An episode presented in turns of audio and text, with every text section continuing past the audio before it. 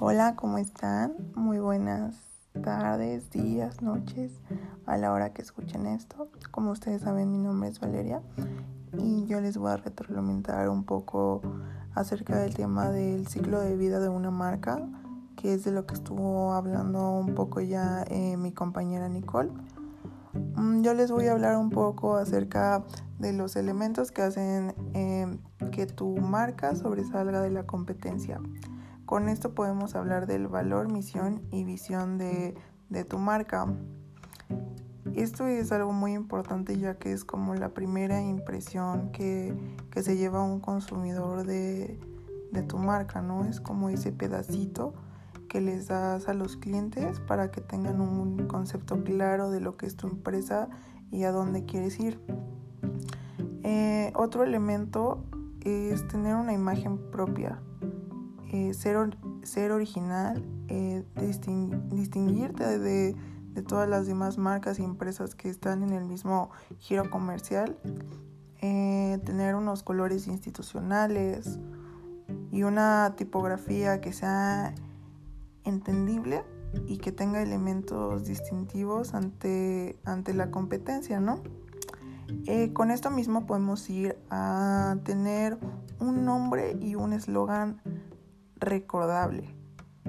Eh, todas las personas tienen un top of mind de marcas y es mucho más fácil de, de, recordar una marca que tenga elementos cotidianos y que sean fáciles de asociar.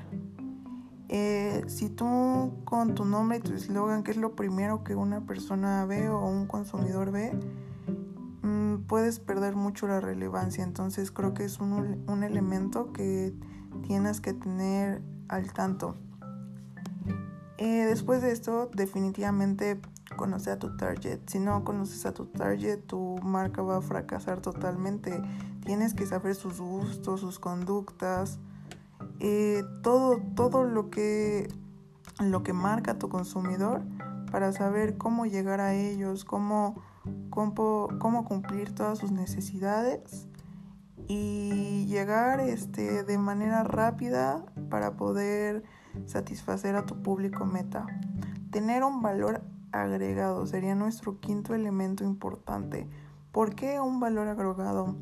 Porque siempre va a haber eh, de todas las marcas eh, muchas más marcas que hacen lo mismo que tú, pero si tú tienes un valor agregado a todos los estándares de calidad que ya tienen las demás marcas, eso va a hacer que, que destaques como marca, ¿no? Sexto, obviamente es muy importante una estrategia de marketing para satisfacer todas las necesidades y deseos del consumidor y que orienten a, tu empresa, ¿no? De, de, cómo se van a vender todos tus productos, todas las estrategias que se van a manejar acerca de, la, de la marca y de los productos. Y como último tenemos una publicidad relevante. Eh, el consumidor está expuesto a una gran diversidad de mensajes enfocados a atraerlo, ¿no? Desde la tele, el internet, periódicos, etcétera. Hay muchísimas formas, ¿no? Entonces es aquí donde tú tienes que tener elementos extra para retener la atención y, que no sea de una forma agresiva, pero que sea una publicidad que destaque.